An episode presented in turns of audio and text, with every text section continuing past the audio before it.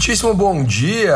Espero que você esteja bem e hoje começamos mais um Fricção de Ideias nesse dia 17 de dezembro de 2021, uma sexta-feira maravilhosa. E vamos começar falando sobre economia e falando sobre economia, a Câmara dos Deputados ontem né, votou um projeto de lei complementar que envolve o crédito cooperativo. Né? O objetivo deles é tornar eh, esse crédito cooperativo um pouco mais fácil, um pouco melhor e até mesmo colocando alguns ingredientes ingredientes a mais para os bancos cooperativos. Né? O objetivo deles é, primeiro, que aquela cota capital né, que é depositada quando você abre uma conta, ou até mesmo quando você aplica na cota capital, né, depois de abrir uma conta no banco cooperativo, ela se torna impenhorável. Ou seja, digamos que você tenha algum tipo de dívida em algum lugar, assim como ah, alguém pode ir lá e penhorar, por exemplo, os seus bens, a cota capital ela fica impenhorável. Outra coisa importante que vai acontecer, né, se óbvio passar pelo, pela, pelo Senado, é a questão do banco cooperativo pagar um tipo de bônus ou prêmio para atrair novos associados. Pelo que eu entendi, é mais ou menos assim: pô, eu vou atrair lá uh, o Alexandre e para isso eu vou dar um bônus para ele em cota capital de um valor X, né? Então, pelo que eu entendi, é mais ou menos isso. Uh, outra coisa importante também é a questão de fundo de assistência técnica educacional e social. Né? Então, esse fundo ele vai ser composto no mínimo de 5% das sobras líquidas apuradas no exercício. Esse valor deve ser destinado né, para prestação de assistência aos associados e familiares. Então, isso que é muito legal, né? Pô, questão de educação, a parte social, assistência técnica também sendo destinado para os associados e seus familiares. Agora, mais um tópico é a questão do refinanciamento de dívidas de empresas optantes pelo Simples, né? Então, agora essa medida provisória que vai ser aprovada, ela está em trâmite ainda, mas possivelmente vai ser aprovada, ela vai permitir o pagamento de dívidas do Simples Nacional em até 15 anos por micro e pequenas empresas, né, com essa dívida com a União. Né? Então, as empresas que estão com algum tipo de atraso de pagamento, né, elas vão poder parcelar em até 15 anos esse pagamento junto à União.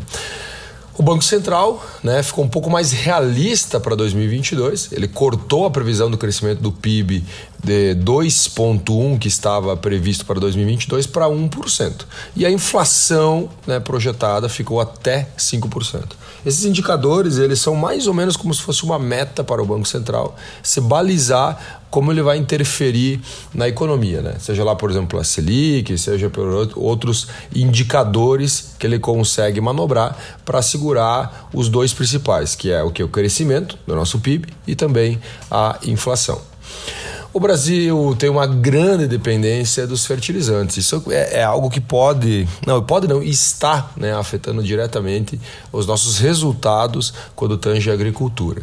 Né? E ontem a Comissão de Agricultura e Reforma Agrária ela enviou uma carta né, de alerta ao presidente Jair Bolsonaro sobre a nossa vulnerabilidade né, quanto à dependência dos fertilizantes. Né? Para ter uma ideia, hoje o Brasil, cerca de 80%, 80% dos fertilizantes que são usados usados hoje na produção de grãos são é, de importação, tá? Então, assim, o governo ele precisa literalmente criar um movimento para fortalecer essa cadeia de suprimentos e esse movimento precisa vir através de incentivos né, governamentais. Né? Então é bem importante, porque esse ano aqui o coraçãozinho está batendo forte pra, da galera da agricultura. E falando em agro, né, suínos e frango né, estão batendo recorde, né, tanto de produção quanto de exportação. Né? Então, a, esse ano de 2021 foi muito importante né, para as duas cadeias. Para ter uma ideia, o frango, a produção cresceu, né, ou crescerá né, até acabar o ano, possivelmente, é uma projeção, mas vai chegar muito próximo a isso né, 3,5% de produção a mais e exportações 8%. Já o suíno, né, a produção cresceu 6% e as, as exportações cresceram 10,5%. A grande preocupação, assim como a gente falou dos fertilizantes, que também tiveram seu aumento, a preocupação dessas duas cadeias é o custo de produção né, de, de suínos e os frangos Frango, para ter uma ideia, o custo de produção aumentou desde janeiro de 2019 82,5% e o custo de produção do suíno aumentou 72%. E o Brasil né, ganhou mais um unicórnio. Né? Lembra o que é unicórnio? Aquelas empresas que valem mais de um bi. Né? E a empresa agora que entrou para essa lista é chamada Olist. né? Uma plataforma aí que eles ajudam marcas e lojistas a digitalizar seus negócios por meio do e-commerce, né? E venda em marketplace, né? Como Mercado Livre, Amazon e outros, né? Então essa empresa, ela entrou aí no radar porque ela recebeu um investimento de série E, né? Então série A, B, C, D, na série E. Fazia pouco tempo que ela tinha recebido um investimento na série D e agora na série E ela recebeu mais 186 milhões de dólares, né? Só esse investimento aqui vai injetar no caixa da empresa um bilhão. Eu não olhei exatamente para que vai vir esse dinheiro dinheiro, mas possivelmente aí é para expansão né, da operação. Tá? Então, mais um unicórnio aí na América Latina barra no Brasil. E agora falando um pouquinho de consumo, olha só, pedido de comida por aplicativo, né, cara? A gente sabe muito bem que cresceu né, de forma exponencial agora durante a pandemia né? E a gente começa a, a, a, olhar, por exemplo, como as pessoas estão mudando o consumo, incluindo a tecnologia, né? Então as pessoas começaram a aprender a pedir lá, por exemplo, uma comida pelo aplicativo, viram que o processo é muito mais fácil, fazendo com que elas mantivessem né, esse fluxo mesmo passando a pandemia. Né? Só para ter uma ideia, nós tínhamos uma uma prática antes da pandemia de em torno de 40% da população fazia pedido por, uh, por aplicativo e neste momento aqui nós estamos com em torno de 66%. Né? E se pegarmos as pessoas que realizam, esse aqui quem realiza pelo menos uma vez por semana, né? então 66% da população realiza pelo menos uma vez por semana e tem aquele aquele cara que realiza todos os dias, né? Então nós tínhamos antes da pandemia 14% que todo dia pedia pelo delivery, né? Ou seja, era o fluxo dele para se alimentar, e hoje nós estamos em 22%.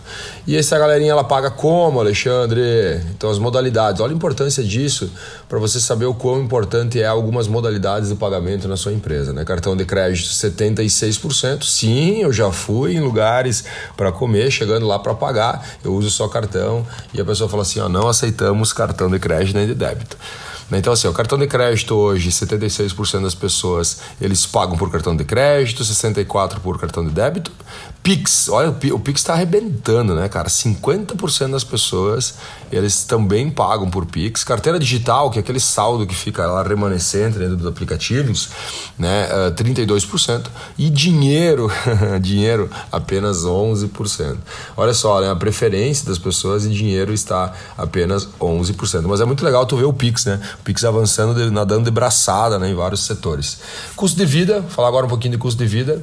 O brasileiro, uma pesquisa é feita né, uh, com vários países, tá? São, na verdade, no total 30 países, e é feita uma pesquisa só para balizar como que é o sentimento da população mediante ao, ao custo de vida. Né? Então, para os brasileiros, hoje 73% deles sentiram um aumento significativo do custo de vida nos últimos seis meses. Né? O Brasil, então, entre esses 30 países, ficou em quarto lugar nesse ranking, né, com a maior percepção dessa inflação. Né? O levantamento aí, ele, ele olhou muito para assim, ah, pô, quem, quem que é os vilões? Quem são os vilões né, que fazem com que a pessoa tenha esse sentimento de custo de vida?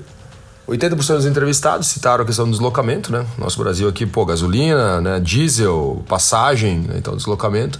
Depois nós tivemos aí gasto com alimentação e luz uh, e serviços, né? Tipo água, luz, telefone e tal. 79% tiveram a percepção de aumento, né? E a gente teve também algumas percepções bem interessantes, como vestuário. Eu vou comprar minha roupa lá, tô sentindo, assim, 70% deles sentiram que realmente um, um, teve inflação gigante no setor, como saúde 69% e também habitação né, 65%. E para a gente finalizar nossa análise de mercado de hoje, também da semana, né, nessa sexta-feira maravilhosa, olha só os nomes mais registrados no Brasil em 2021. Miguel e Helena são os nomes mais registrados de 2021. 28.301 Miguéis e 21.890 Helenas. E aqui está uma relação rápida dos 10 primeiros nomes: Miguel, Arthur, Gael. Terceiro lugar no Brasil, Gael. Nome diferente, né? Heitor, Helena, Alice, Tel, Laura, Davi e Gabriel. Beleza, meus queridos? Espero que o seu dia seja maravilhoso. Uh, estamos juntos e até semana que vem com mais uma fricção de ideias, sua análise de mercado diária.